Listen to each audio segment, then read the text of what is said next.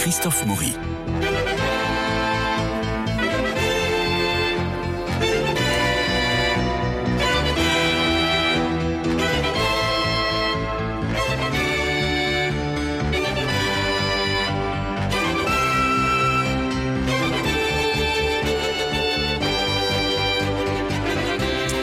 Nadir Amaoui et Jean-Luc Génère sont avec euh, moi dans le studio pour récolter tout ce qu'ils ont vu, tout ce que nous avons vu pendant cette semaine au théâtre. Alors on va parler aussi de pièces dont on a déjà parlé parce que euh, on en a envie, une gourmandise et parce qu'il faut aussi euh, appuyer où ça fait du bien et vous encore une fois vous solliciter en vous proposant conseillant d'aller voir telle ou telle pièce. C'est ainsi que nous allons parler de, reparler peut-être de Femmes en colère qui se joue à la pépinière.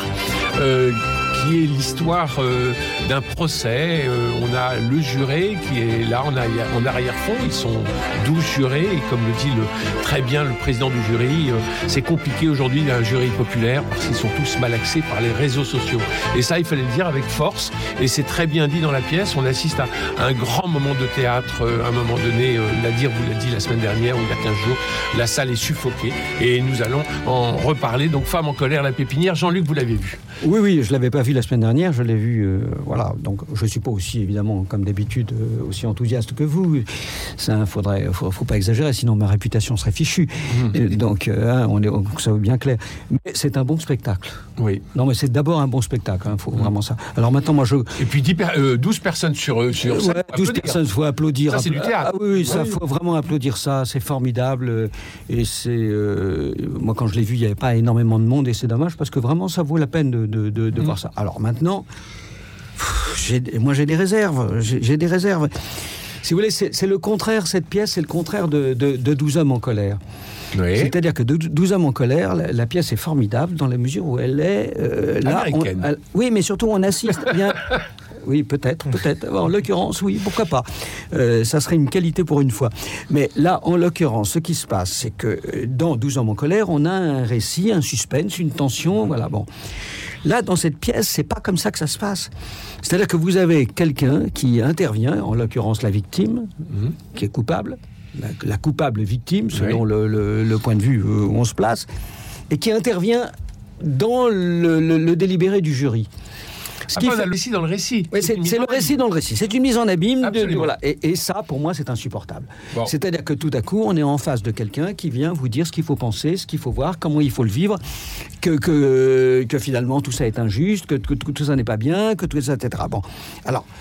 Vous allez me dire, vous allez me dire, non, c'est pas aussi simple que ça, oui. parce que ce n'est pas seulement euh, la victime dont on doit euh, suivre évidemment et, et, et trouver que euh, les, les, les, méchants violeurs ce ne sont que des, des méchants et la, et la gentille victime n'est qu'une gentille. Collignon. Voilà, Mathilde, voilà. Bon, qui a deux filles, Constance et Julie. Voilà, ce n'est pas, ce n'est pas, ce n'est pas que ça. Mais n'empêche qu'elle nous donne quand même ce qu'il faut penser, ce qu'il faut dire. Elle a beau le jouer d'une manière un peu froide, un peu, un peu glacée. Et comme vous le disiez la semaine dernière, euh, il y a 15 jours, euh, bon, euh, on, est, on est très saisi par le, le, le, récit de son. De, de, Elle joue particulièrement bien. oui, non, mais ça. Martineau, oui, oui. Oui, oui, non, mais bien sûr, mais c'est très.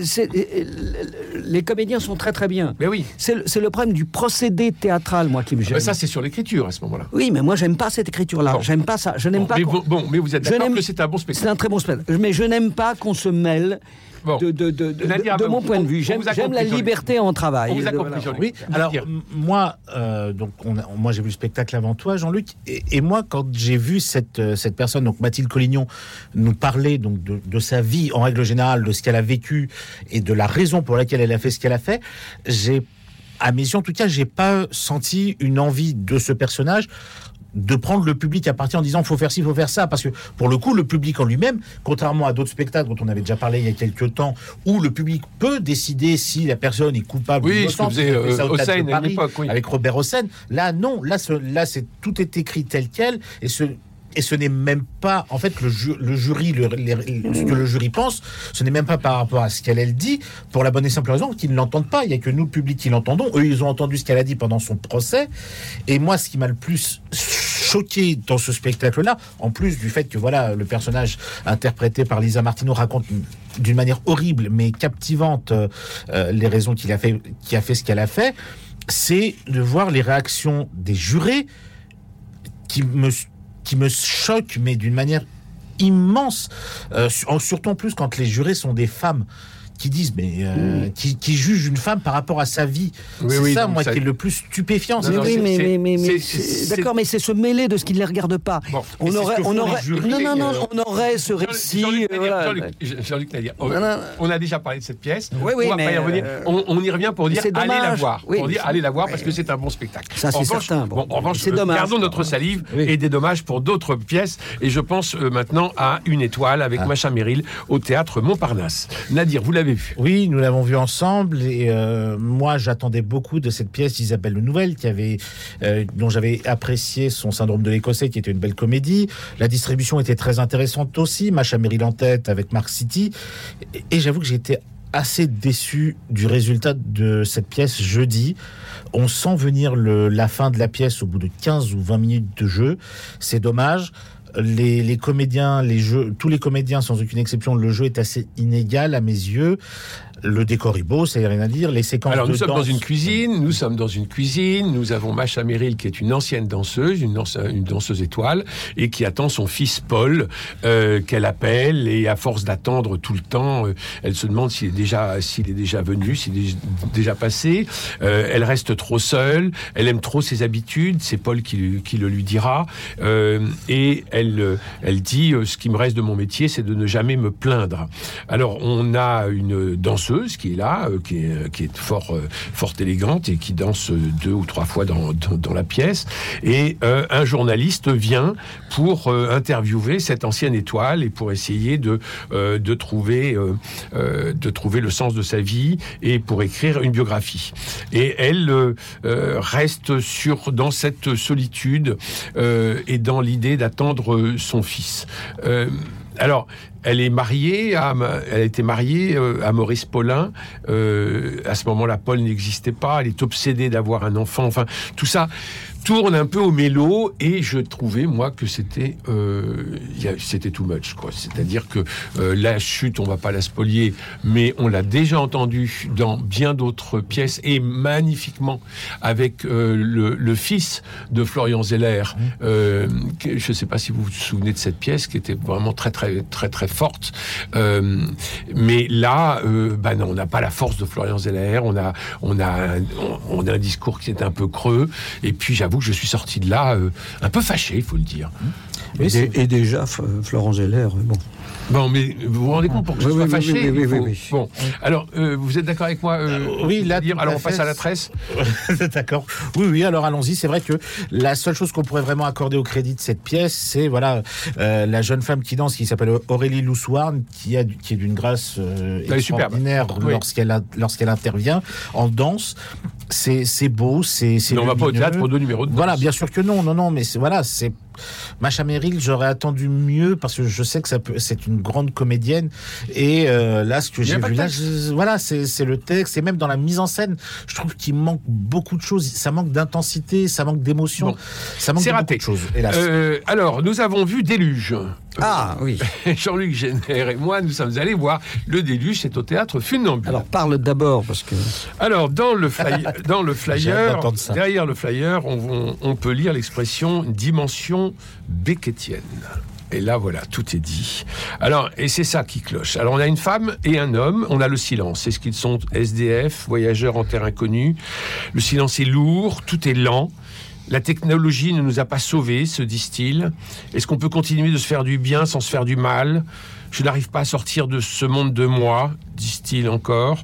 Euh, ils cherchent à avoir quelque chose de plus grand que leur peur. Alors on l'a compris, nous assistons à la détresse de la jeunesse et de son impuissance. L'homme est amoureux de cette femme, il veut un enfant avec elle, ils ont tout plaqué, ils ont vécu heureux ensemble avec un boulot, il était architecte, et ils ont tout abandonné pour essayer de sauver la planète ou pour vivre misérablement, pour essayer de ne pas, euh, euh, de ne pas faire de déchets ou de ne pas, de ne pas trop consommer. Elle est une vraie colère, elle dit je suis une émeute. Et ça se termine naturellement par la, par séparation du couple. Alors, c'est une scène de ménage absolument formidablement drôle et formidablement comique, où on a cette femme qui est totalement dans l'hystérie et cet homme qui est totalement dans l'espérance. Eh bien, de cette comédie, euh, qui pourrait faire une petite comédie en un acte, mais vraiment drôle, ils font quelque chose de béquetien, comme ils le disent, c'est-à-dire d'extrêmement tragique, lourd, silencieux. On n'ose même pas sourire à des répliques qui sont énormes, comme je suis, euh, je suis une émeute, dit-elle.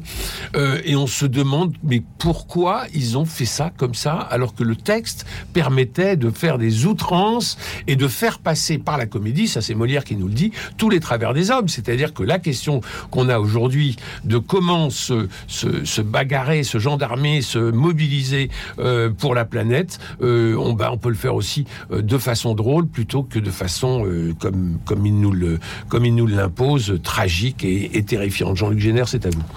Euh, tu as lu le programme euh Non, pourquoi? Non, non, mais parce qu'on se dit, euh, voilà, moi, moi je, je, trouve que tu, tu, en vois beaucoup par rapport à ce qu'on a vu. Quoi. moi, je suis encore beaucoup plus sévère que toi. C'est une pièce comme ça, c'est le néant absolu.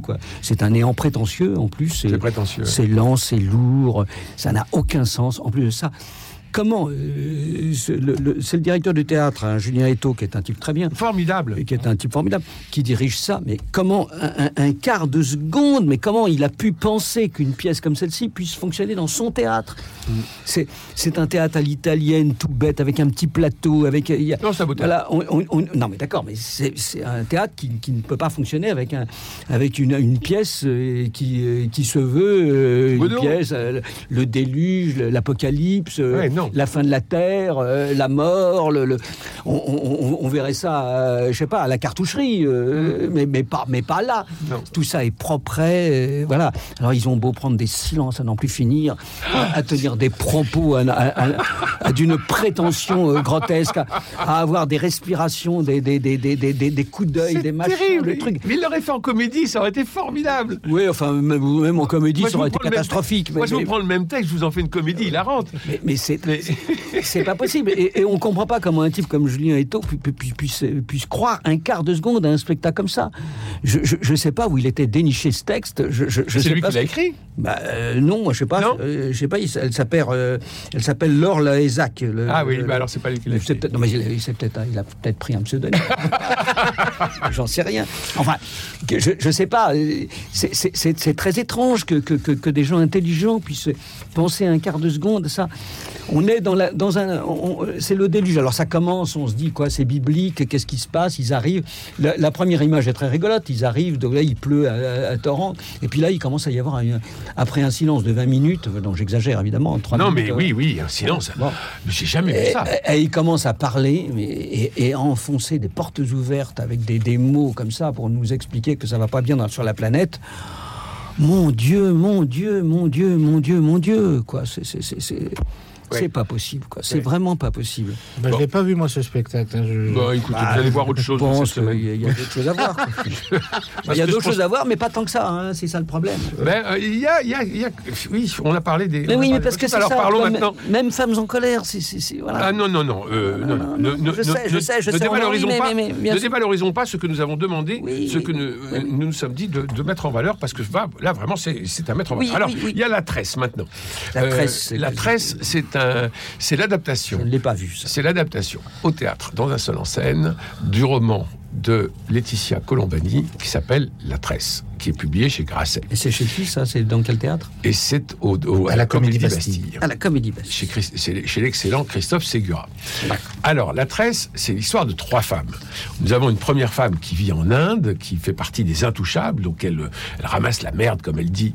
Euh, c'est son, son boulot, c'est son métier, et c'est horrible, parce qu'elle est réincarnée, peut-être que dans une vie antérieure, elle a été, euh, euh, elle a été désagréable. Et elle décide avec sa fille de quitter le, village pour aller, euh, pour aller au temple de Tempati, qui est le temple le plus fréquenté d'Inde, comme vous le savez, où on se fait raser les cheveux, euh, pour offrir sa chevelure à Vishnu.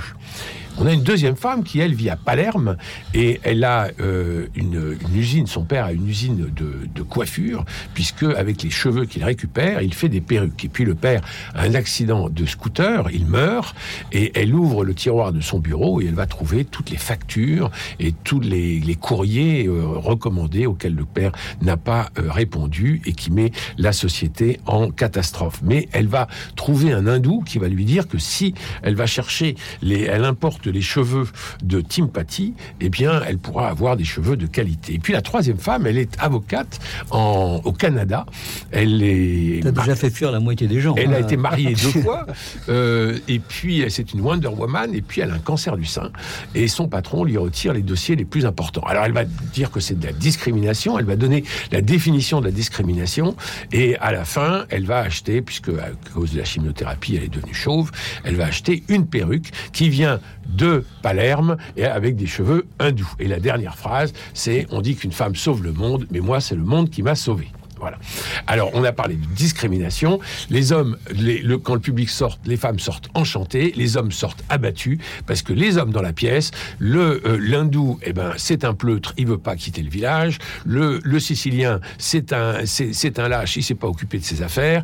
Et le canadien, c'est un patron qui a, qui a piqué les plus gros dossiers de, de la femme. Finalement, il y en a que pour les femmes, et les hommes n'existent absolument pas, du moins ils se font marcher dessus. Euh, c'est à vous, euh, Nadir.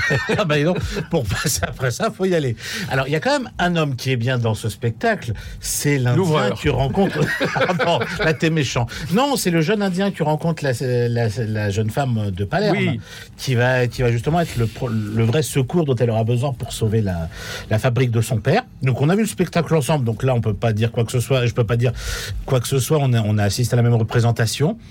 Alors, Hélène Arden, qui joue, qui interprète les trois personnages, moi j'ai déjà vu dans plusieurs spectacles, elle a un énorme talent, mais je trouve que là, dans ce spectacle-là, c'est la, la, mise en scène et la direction d'acteur un gros problème. J'ai trouvé qu'il y avait de trop de gros temps de silence inutile, je précise bien inutile. Et des noirs. Et de noirs qui... Euh, Vous en avez compté 14. Je crois, je me suis arrêté de compter à partir de, de 13-14, oui. J'ai arrêté de compter après. Euh, et après, voilà, les lumières aussi sont censées représenter chacun une femme différente, mais des fois, moi, je me suis, je me suis emmêlé les pinceaux parce que j'avais l'impression de voir la même lumière pour deux femmes différentes. Euh, j'étais un peu perdu sur la mise en scène, voilà. Et alors, moi, je n'ai pas lu le roman de Laetitia Colombani avant. J'ai découvert ce la tresse ce soir-là.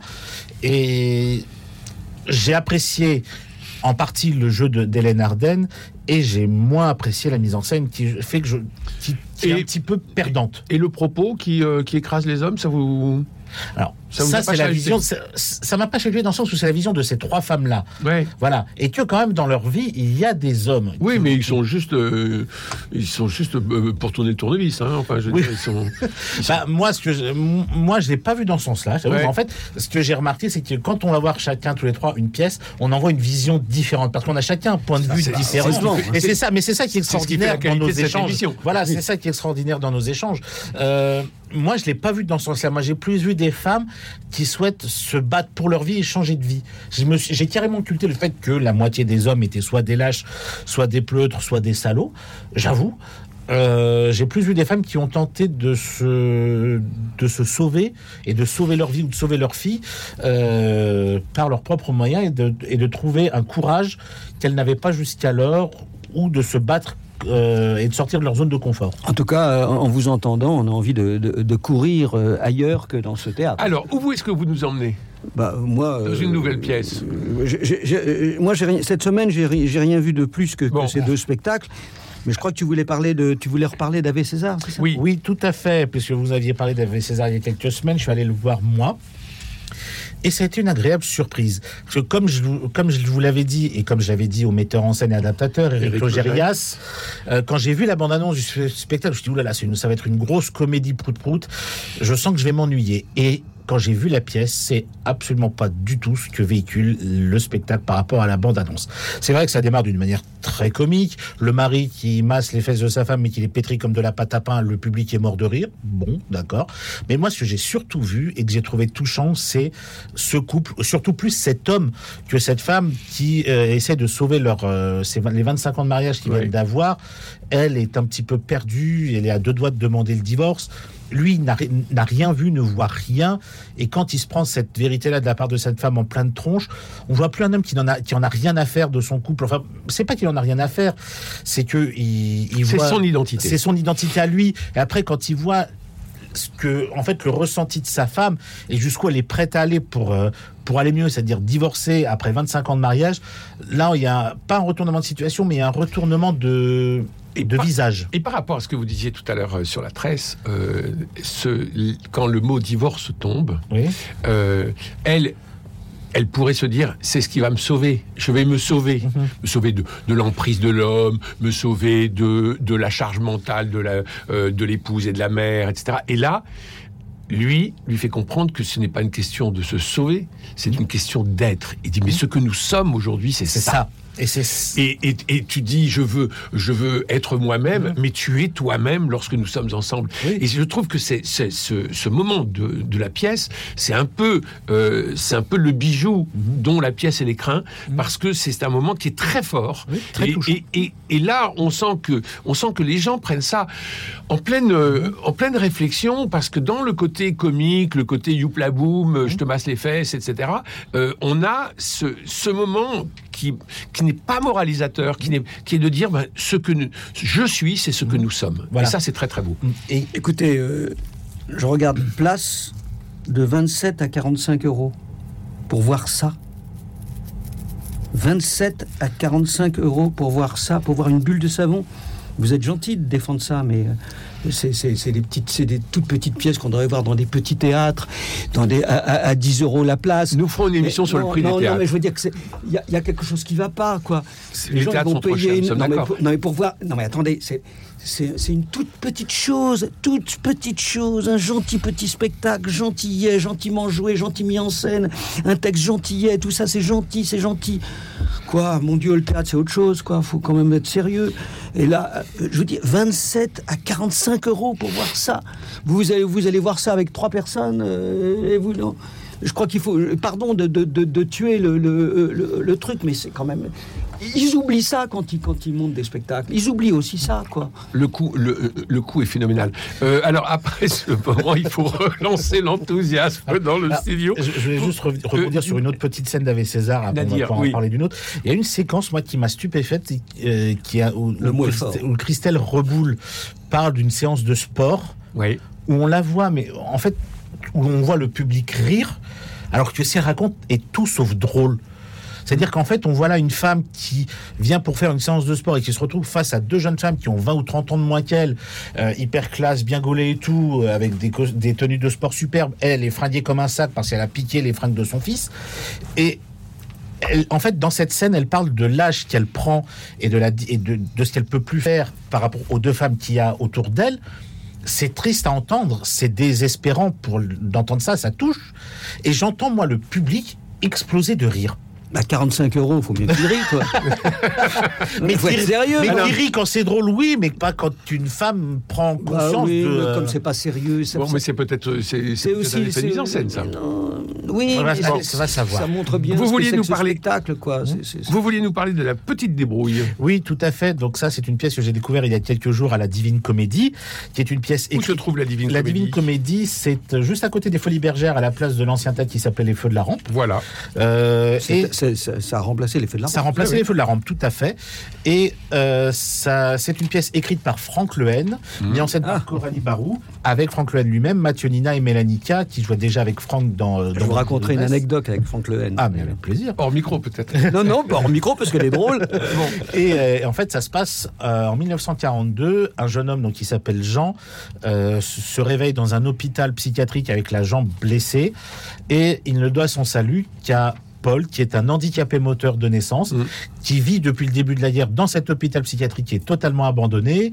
Il survit euh, en mangeant euh, et en, arrivant à ne pas se faire arrêter des Allemands avec ce qu'il appelle sa petite débrouille, c'est-à-dire qu'il a piqué ce qu'il a trouvé comme bouffe de restant dans l'hôpital psychiatrique, il le planque dans la morgue, il se cache à droite et à gauche et euh, aide comme il le peut les réseaux de résistants, alors qu'il est handicapé moteur de naissance. On découvre que cette que cet homme Jean est un ce qu'on appelait à l'époque un zazou qui faisait des spectacles un peu anti anti armée allemande et ce anti-occupant et que suite à un attentat à Paris, il a fui Paris parce qu'il est recherché par la, il est recherché par la Gestapo et il part en Picardie pour aller chez sa cousine, donc qui est jouée par euh, Mélanie Cal, qui est la, la Picarde pure souche, mais qui elle est très très intéressée, enfin est très est très à l'écoute des idées de Pétain. Et on pourrait penser que c'est une grosse comédie parce que trois personnes dont on n'entend pas parler, dont on aux idées complètement différentes, euh, ça va donner une grosse grosse comédie. Et il y a de la comédie, mais pas tant que ça, parce que il y a beaucoup de choses qui sont euh, touchants vers ces personnages. C'est-à-dire que c'est quand même le plus entre guillemets handicapé des trois qui aide, euh, qui aide à la, qui aide à la résistance. Il y a cette femme donc qui ne qui est qui est adepte aux idées de Pétain euh, et donc à voir. Voilà. Euh, à voir la petite débrouille et c'est euh, très touchant. C'est à la Divine Comédie. À la Divine Comédie à côté des Folies Je ne raconterai pas mon anecdote. Bon, et eh ben, mais malheureusement non ah, parce que le, générique est lancé depuis maintenant un petit ah, moment. Il me reste à remercier Dimitri pour la réalisation, Philippe Malpeuch pour les génériques, François Dieudonné pour l'organisation des studios et Louis-Marie Picard pour l'animation du web sur lequel vous retrouvez cette émission. Lundi, nous nous retrouverons pour parler des expos. D'ici là, je vous souhaite un très bon Attention, il va pleuvoir, mais les jours rallongent. Alors, je vous embrasse.